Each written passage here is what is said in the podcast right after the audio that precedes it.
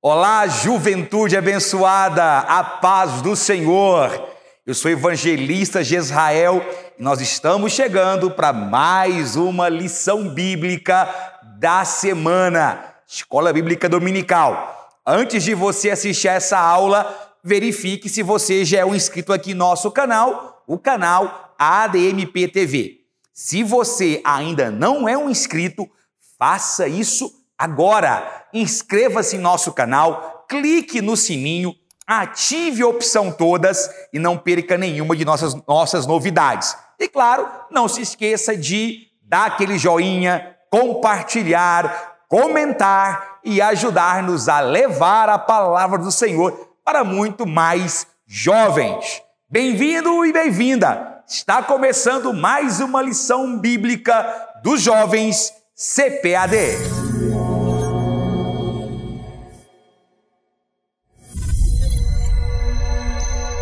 Título de nossa lição é Moisés, um líder de oração.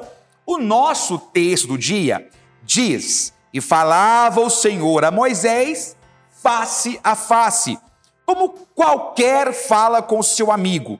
Depois tornava ao arraial, mas o moço Josué, filho de Num, seu servidor, nunca se apartava do meio da tenda. Êxodo capítulo 33, versículo 11. A nossa síntese diz: Moisés foi um líder que se destacou pela forma como se relacionava com Deus. O nosso texto bíblico encontra-se no livro de Êxodo, do capítulo 33, a verso 11, depois 17 até o 18 e depois 20 até o 23, ok? Então são fragmentos aí de uma leitura. Muito bem, nós estamos estudando ao longo desse ano, a, desse trimestre, perdão, o, a oração e a lição que grandes personagens da Bíblia deixam-nos através de uma vida de oração. A gente sabe que oração em uma linguagem muito simples, é você falar com Deus, é você ter um diálogo com Deus. A expressão diálogo é muito importante, porque ela parte do pressuposto que existe dois entes envolvidos e não apenas um. E é verdade, nós cremos que a oração do justo ela é escutada, ela é ouvida por Deus.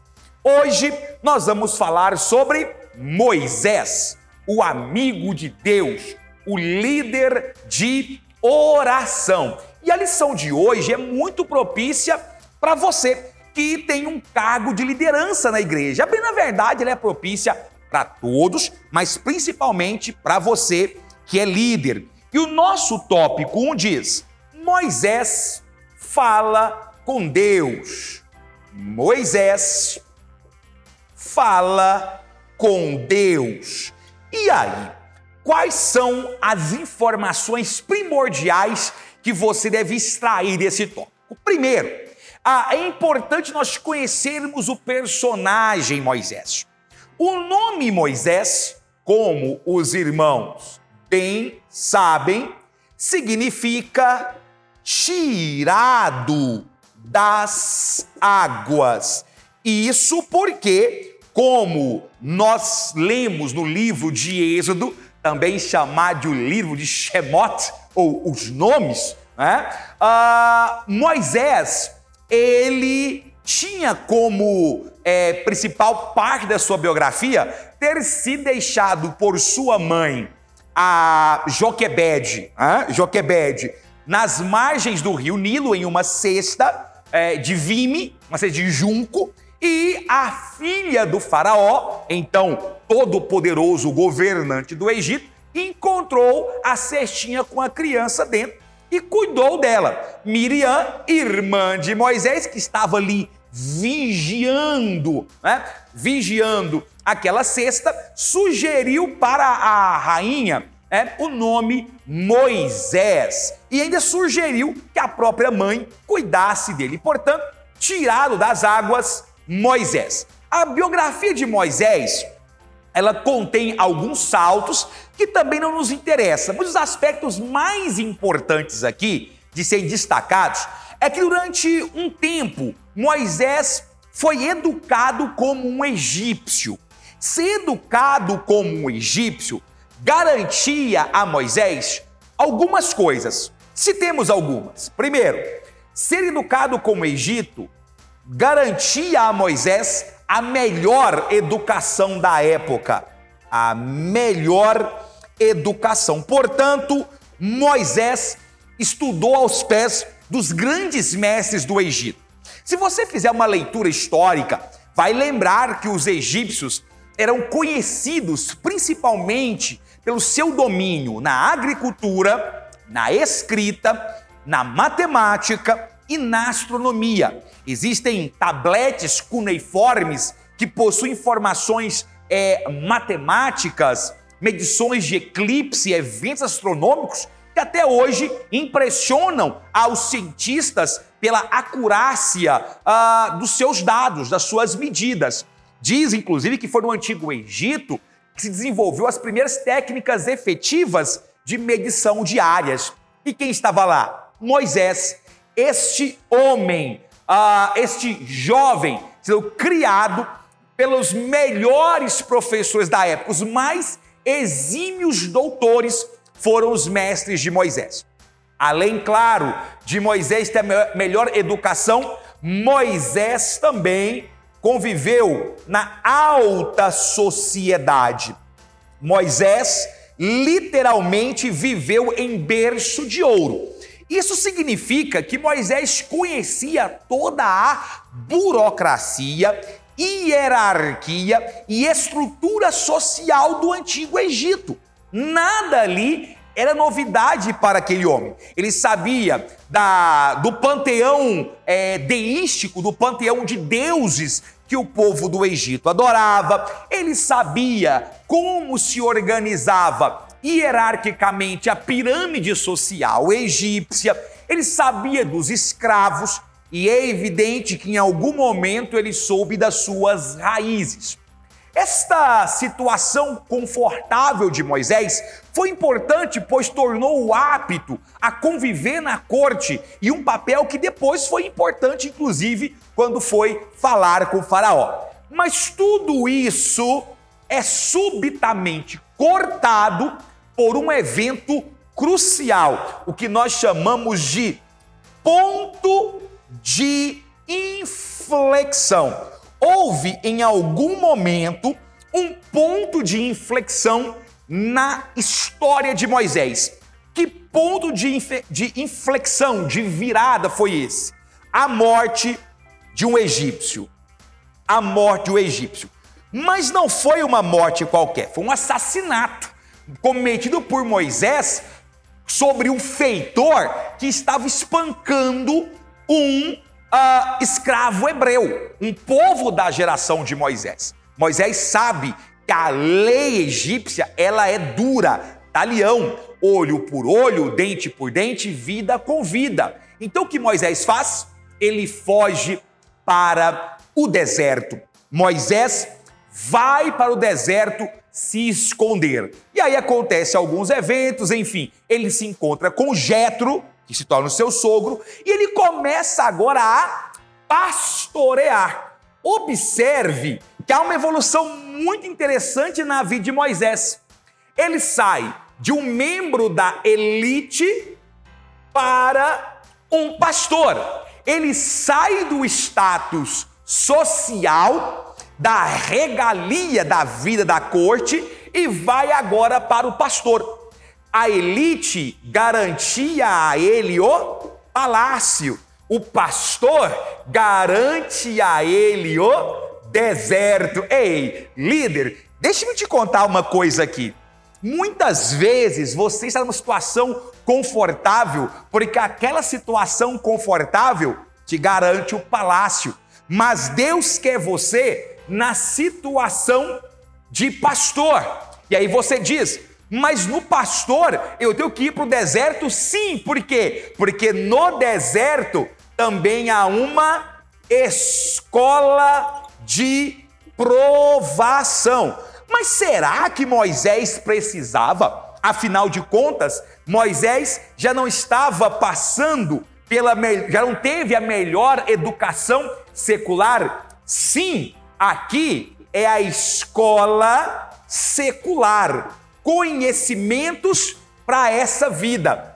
Mas a escola da aprovação te ensina a lidar com os problemas metafísicos, sentimentais da vida. A escola da aprovação é a escola que Deus escolhe para formar os verdadeiros líderes espirituais. Ou seja, não adianta você ter um currículo Lattes recheado. Não é isso que vai impressionar Deus. Aliás, nada impressiona Deus. Mas o que realmente vai garantir para você ter uma liderança é espiritual na igreja, neste mundo, é passar pela escola de Jeová.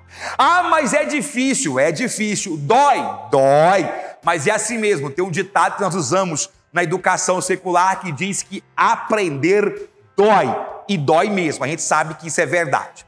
Muito bem, lá no deserto, lá no deserto, Deus fala, Deus fala com Moisés. Eu acho isso aqui lindo, lindo, porque o primeiro diálogo acontece quando ele está no meio da sarça. Êxodo capítulo 3, versículo 4, diz assim: Moisés estava lá, né, uh, cuidando das ovelhas, de repente ele vê um arbusto que é um arbusto muito comum no deserto, chamado de sarça, e aquela sarça pegava fogo, o que não é uma novidade no deserto. Só havia uma coisa, uma, um, um detalhe que chamou a atenção de Moisés. A sarça ardia, mas não se consumia. A sarça ardia, mas não apagava. Aí ele ficou impressionado com aquilo. E aí, Êxodo capítulo 3, versículo 4, diz que ele se aproxima da sarça. Quando ele se aproxima da sarça, ele escuta e diz assim o registro bíblico: Vendo o Senhor que ele se voltava para ver, Deus, no meio da sarça, o chamou e disse: Moisés, Moisés. E ele respondeu: Eis-me aqui. Você já imaginou a intimidade de um homem ou o privilégio de um homem de poder falar com Deus. Deus ele se aproxima, Deus diz: "Ei, Moisés, tira a sandália dos seus pés, porque a terra que você está pisando é terra santa". Deus já aplica logo de cara aqui, ó, uma lição de reverência para Moisés. Diga, Moisés, duas coisas reverência. Mas por que reverência? Porque o meu caráter, ele é santo. Reverência, porque a minha presença exige respeito e santidade. Olha que tremendo. E aí? E aí Moisés trava agora um diálogo com Deus e Deus o questiona. E ele, ele questionando com Deus se vai não vai, Deus dá uma ordem: vá a Faraó e resgate o meu povo. E aí, naquele processo, ele pede alguns sinais para Deus, ele coloca a mão no peito, quando ele tira a mão da túnica, a mão está leprosa, ele põe de volta, e quando ele tira, a mão está limpa. Depois ele pega o cajado, joga no chão, o cajado se torna uma serpente. Depois ele pega o cajado pela ponta, ca... a, a, ele pega a serpente pelo rabo, a serpente, serpente volta a ser um cajado. Enfim, Deus dá grandes amostras de poder e de que era realmente ele que ordenava Moisés. E aí Moisés faz uma pergunta interessante. Ele diz assim: Deus, quando eu chegar em, neste lugar, em, no Egito, eles vão perguntar: quem foi que te enviou? Porque um mensageiro se reporta a um rei. E eu preciso dizer quem é esse rei.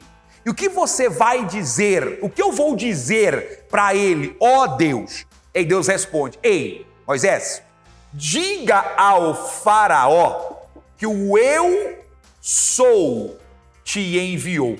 Eu gosto muito disso aqui, porque é um ensinamento profundo aqui.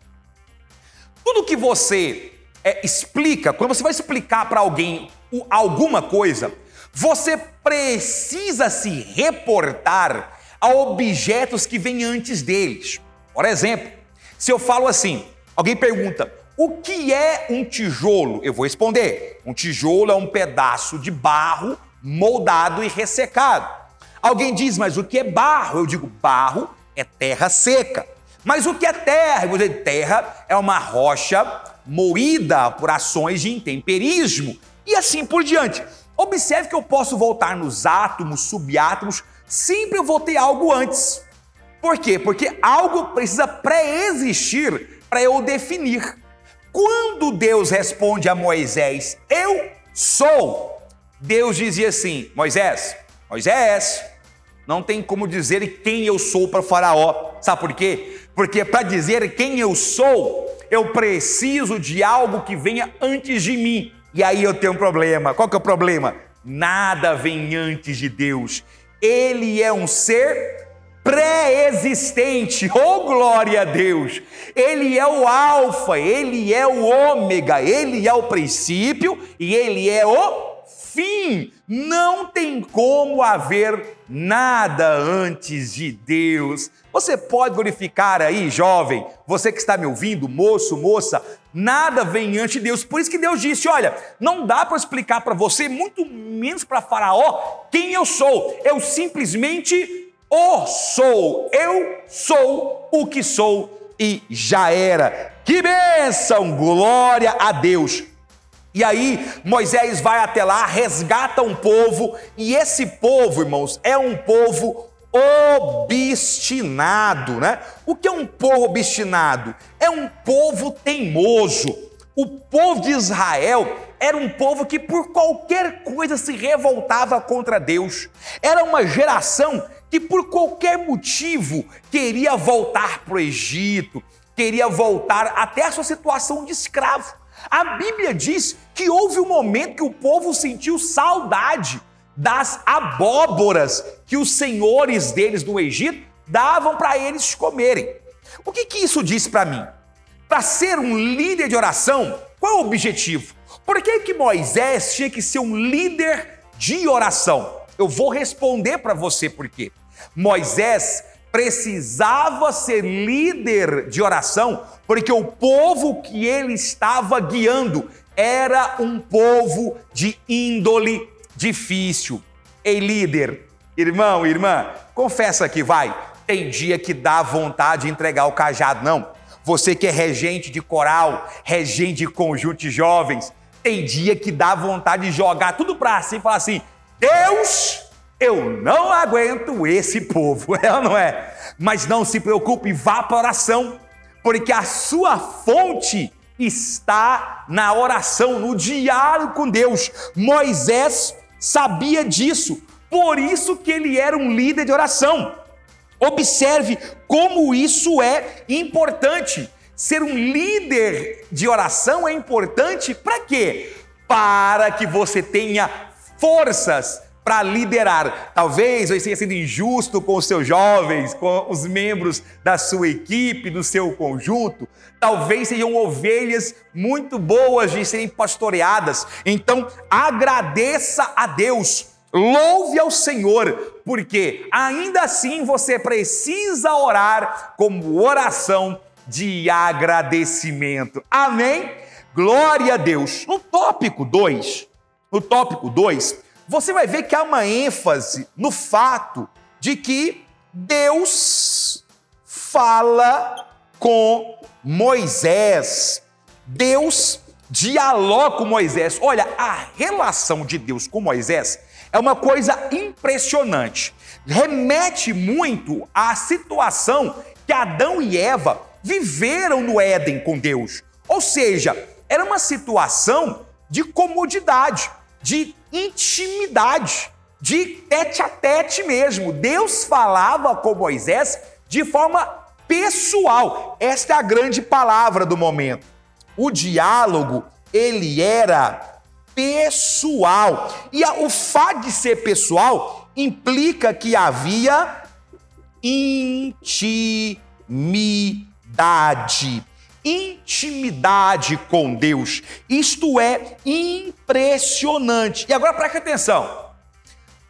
A Bíblia diz que está registrado em Tiago, e eu até citei isso aqui na lição passada, que muitas vezes é, as pessoas não recebem. Tiago diz assim: ó, vocês pedem e não recebem, porque vocês pedem mal. Está o apóstolo Tiago falando.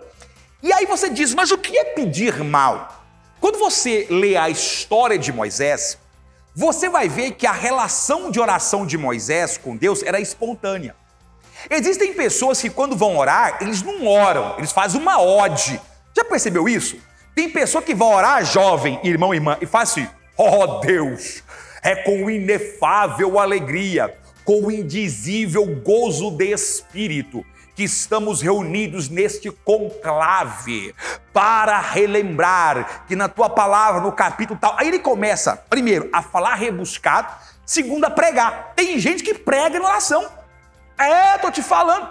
Tem gente que prega na oração.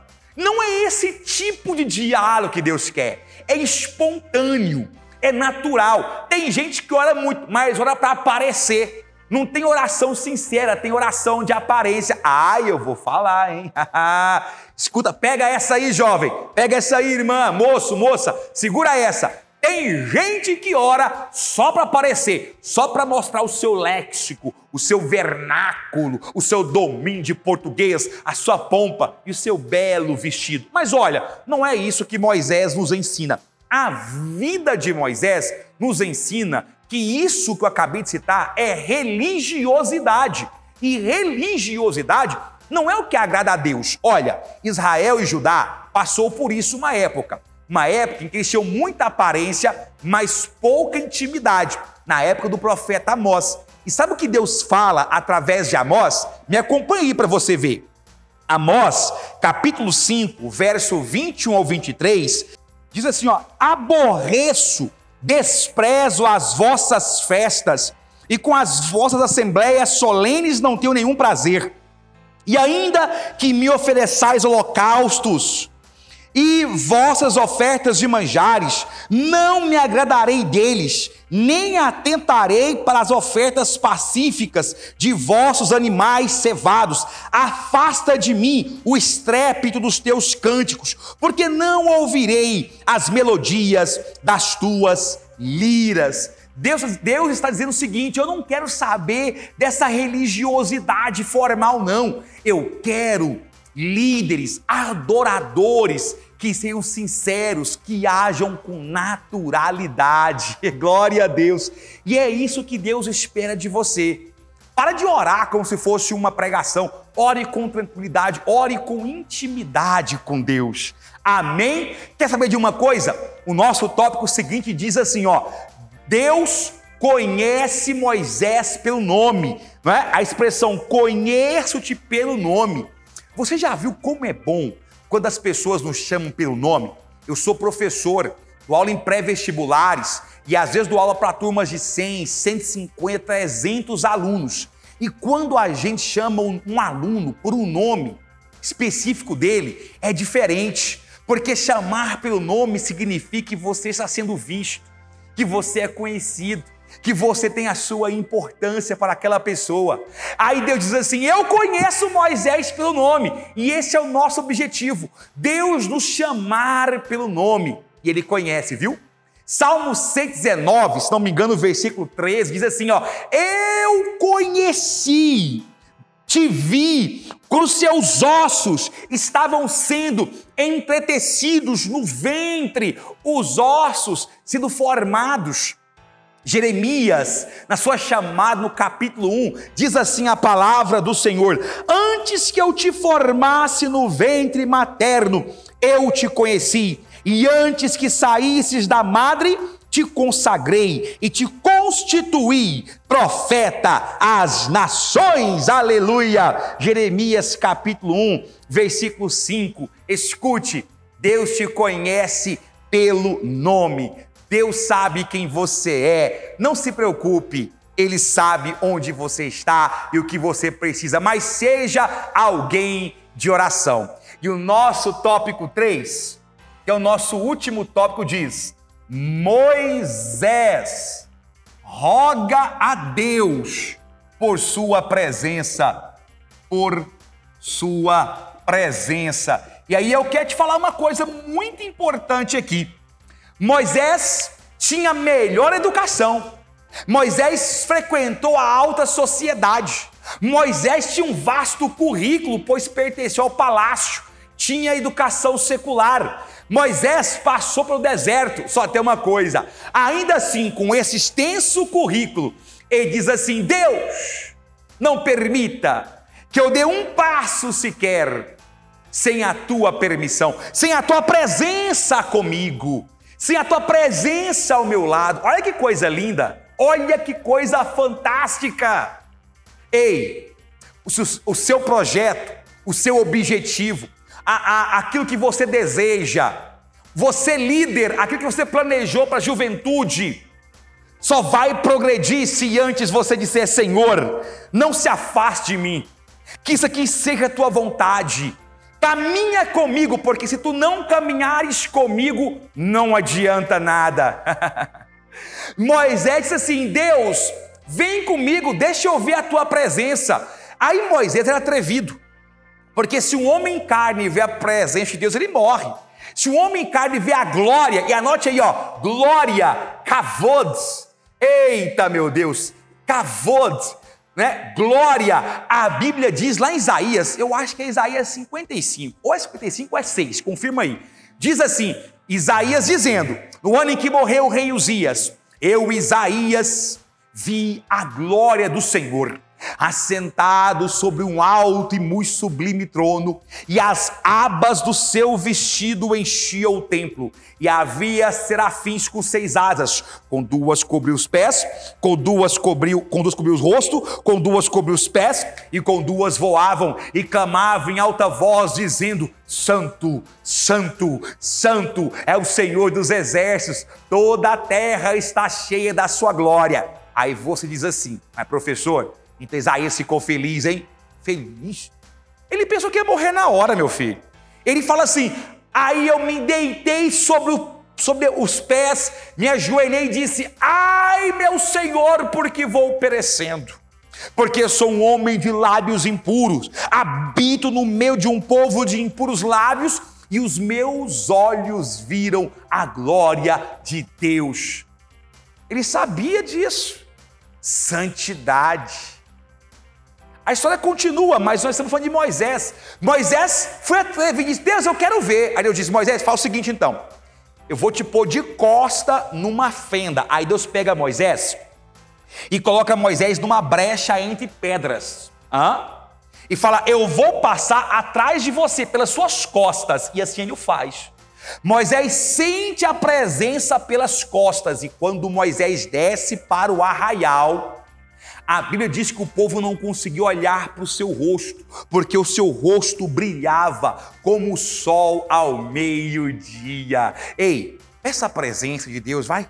Peça que a cavô da glória de Deus invada o seu ministério. Líder, líder, peça que o seu ministério seja pautado pela presença de Deus, porque eu tenho certeza que isso é a ratificação. Aí você diz assim: mas, irmão de Israel, será que eu posso ter essa presença? Sim, é só você pedir com sinceridade.